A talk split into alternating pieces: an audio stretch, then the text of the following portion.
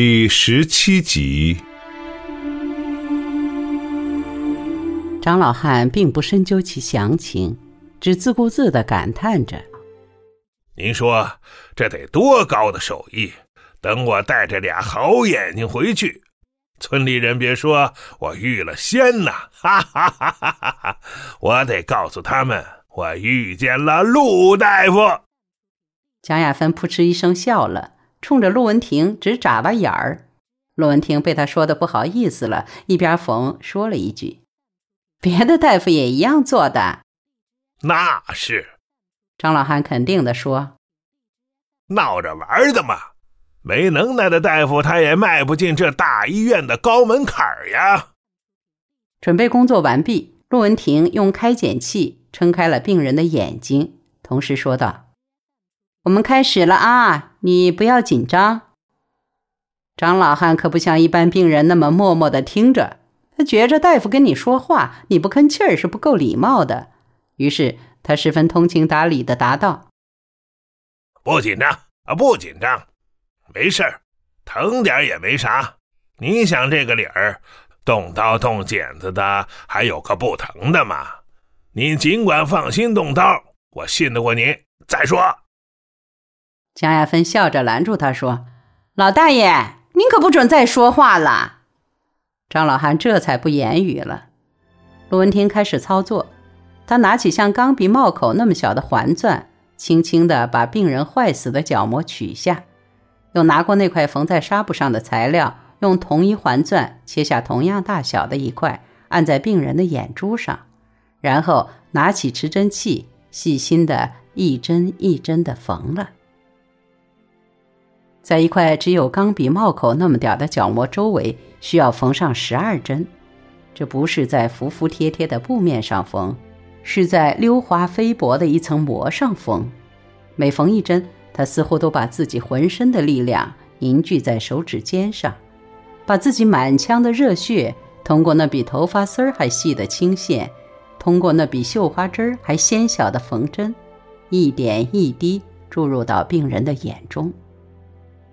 此时，他那一双看来十分平常的眼睛放出了异样的智慧的光芒，显得很美。手术极其顺利，最后一针缝好了，最后的一个结扎上了，那移植上去的圆形材料严丝合缝地贴在了病人的眼珠上。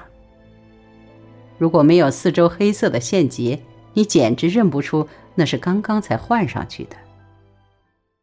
手术真漂亮！围观的大夫们悄悄发出由衷的称赞。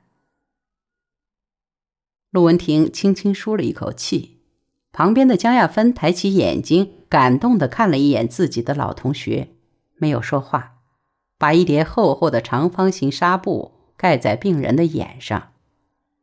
张老汉被挪到活动床上往外推时，好像刚从梦中醒来，他顿时活跃起来。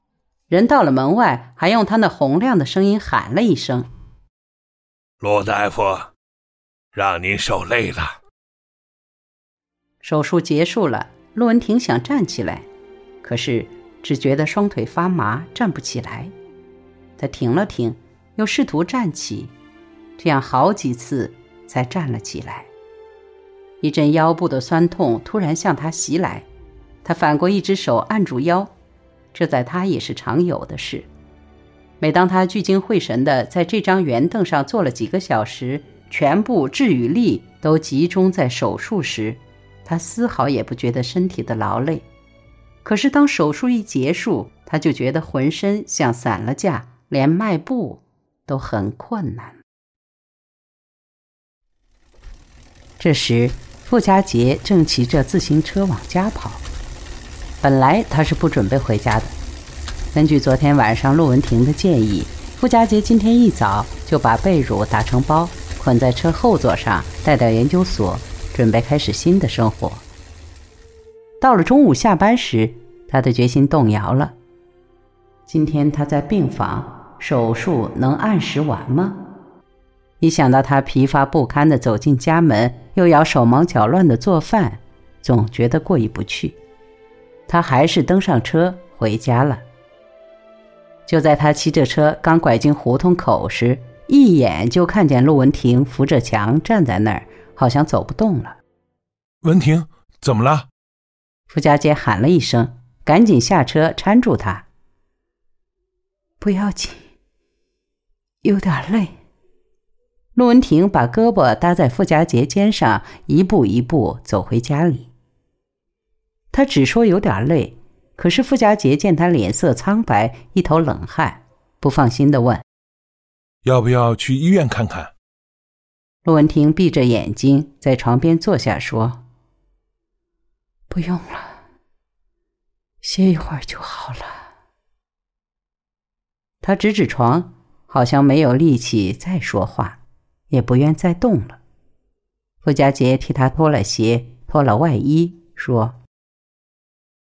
那你先躺一会儿，休息休息，我一会儿叫你。不用叫。他躺下时还说：“我反正睡不着，躺一躺就好了。”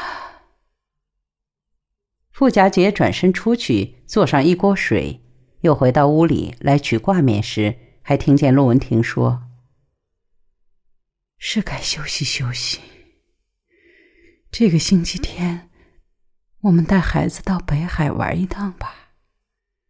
十多年没有去过北海了。好呀，我赞成。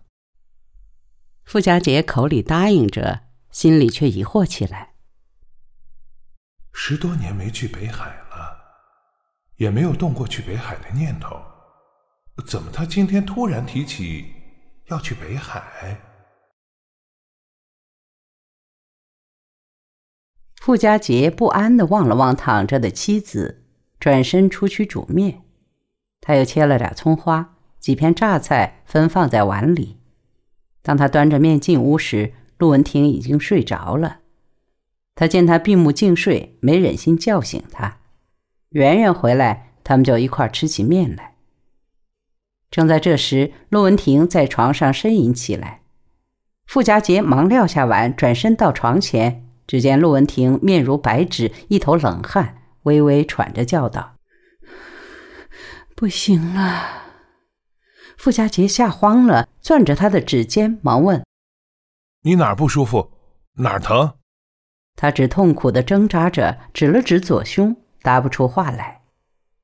傅家杰在屋里乱转，他一会儿打开抽屉找止痛片，一会儿想想不对，又去找安定片，在难以忍受的疼痛中。陆文婷似乎还是冷静的，她用手势止住了傅家杰的慌忙，尽力说了三个字：“上医院。”傅家杰这才感到事态严重。他们共同生活十几年来，陆文婷虽然天天到医院上班，可从来没有自己提出来去医院看病。他显然病得不轻。傅家杰顾不得多想，回头就往外走，到门口又扭头说了一声。我去叫出租汽车。公用电话在胡同口上，他忙忙拨了汽车公司的号码。接电话的人冷冷地说：“现在没有车。”“喂喂，我是送病人呀。”“那也要等半个钟头。”傅家杰还想哀求，那边的电话已经挂上了。他没办法，赶紧给陆文婷所在的医院打电话。眼科办公室没人接。他让总机接到汽车队，汽车队的一个同志回答他：“没有领导批的条子，不能派车。”他上哪儿去找领导批条子呢？喂，喂！他冲话筒嚷着，那边已经没有声音了。他又给医院政治处打电话，政治处总该过问一下这种事吧。电话铃声响了半天，才有一个女同志来接。听完他的话。这位女同志很客气的答道：“请你和行政处联系一下吧。”他又请总机把电话转到行政处，总机的电话员都听出了他的声音，不耐烦的问：“你到底要哪儿啊？到底应该要哪儿呢？”傅家杰也搞不清了，他只央求给接行政处，接通了。半天，根本没有人接电话。傅家杰彻底失望了，他放弃了叫汽车的念头，转而去找平板三轮车。